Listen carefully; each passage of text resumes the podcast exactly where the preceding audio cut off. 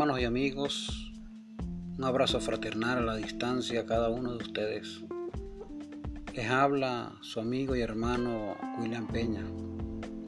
Le damos gracias a Dios por la oportunidad que nos da de compartir una breve porción de la palabra y podamos hacer reflexión sobre ella. Vamos a leer en el libro de Proverbios capítulo 1 versículo 33. Y dice la palabra, mas el que me oyere habitará confiadamente y vivirá tranquilo, sin temor del mal.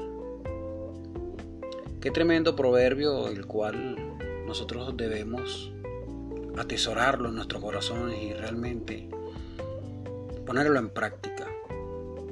La palabra dice, mas el que me oyere. A veces oímos la palabra, ponemos en práctica la palabra y, las promesas que en la Biblia están establecidas. Cuando nosotros confiamos y creemos en esa palabra, creyendo que Dios está con nosotros, entonces habitamos confiadamente, vivimos tranquilos y sin temor. ¿Por qué el temor? Porque el temor es algo, es un sentimiento que, que nos abraza, que nos paraliza, nos estanca. Entonces, cuando nosotros vivimos confiadamente, el temor lo vencemos. Muchas ocasiones nos afecta nuestro sueño, nuestra forma de vivir, nuestros ministerios. A veces nos detenemos porque el temor nos agobia, nos paraliza.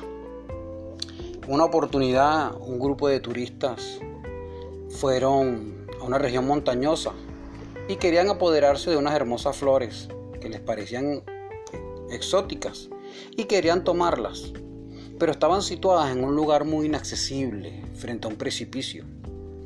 Trataron de convencer a un niño que vivía por la zona cercana y, y querían que el niño bajara para que pudiera tomarlas y traérselas. Entonces ellos le ofrecieron dinero, le ofrecieron dinero y le dijeron, bueno, atamos esta soga de manera que tú puedas bajar, tomarlas y nosotros te subimos de manera que pudieran obtener lo que ellos querían, que eran sus flores. El niño desconfiaba de ellos y les decía, no, no, por el dinero que me ofrezcan, yo no voy a, a bajar, a arriesgarme, puedo morir. Entonces insistieron, le subieron la suma de dinero, le dieron la soga, le dijeron, mira, es resistente, no te vas a caer, no te vas a morir. Al final el niño accedió y les dijo una sola objeción. Le dijo, bueno, la única condición que yo pongo para bajar es que mi papá sea el que sostenga la soga, sea el que sostenga la cuerda. Esto extraña, pero si profundizamos podemos entender algo. El muchacho, el niño tenía plena confianza en su padre tenía plena confianza en que él podía sustentarlo, sostenerlo de manera que no cayera al precipicio. Oye, qué tremendo es entender lo que es la confianza. Ahora bien, así mismo somos nosotros con Dios. Porque nosotros quizá con los hombres, con los humanos, nosotros a veces desconfiamos de un extraño. Nosotros comenzamos a tener confianza con la persona cuando comenzamos a conocerlo y saber quién es y cómo es, cómo actúa. Asimismo somos nosotros con Dios. Hoy en día nosotros vivimos atemorizados, quizá pasamos por problemas, incertidumbres, situaciones difíciles como ahora la vivimos. Pero ¿confiamos realmente en Dios? ¿Realmente Dios está sosteniendo nuestra cuerda, nuestra soga? ¿Conocemos suficientemente a Dios como para depositar toda nuestra confianza en Él? Leímos que si creen y oyen en mí, vivirán tranquilos. En el libro de Jeremías, del profeta Jeremías, capítulo 17, verso 7, dice, Bendito el varón que confía en Jehová y cuya confianza es Jehová. El libro de Job, capítulo 11, verso 18 dice, tendrás confianza porque hay esperanza. Mirarás alrededor y dormirás seguro. Hay gente que se acuesta y no duerme. Puede estar en la cama pero no duerme. ¿Por qué? Porque no tienen confianza.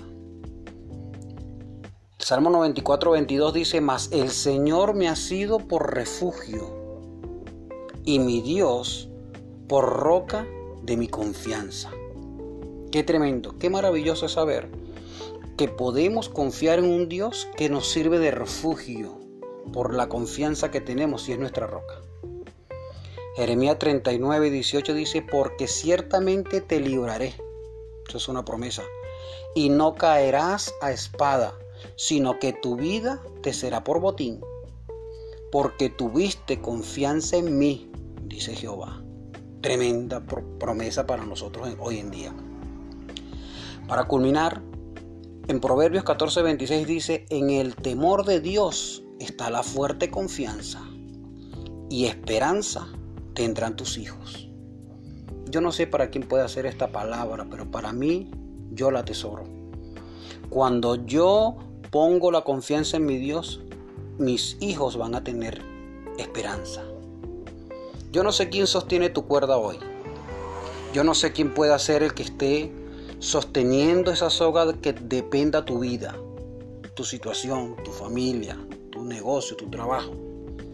No lo sé.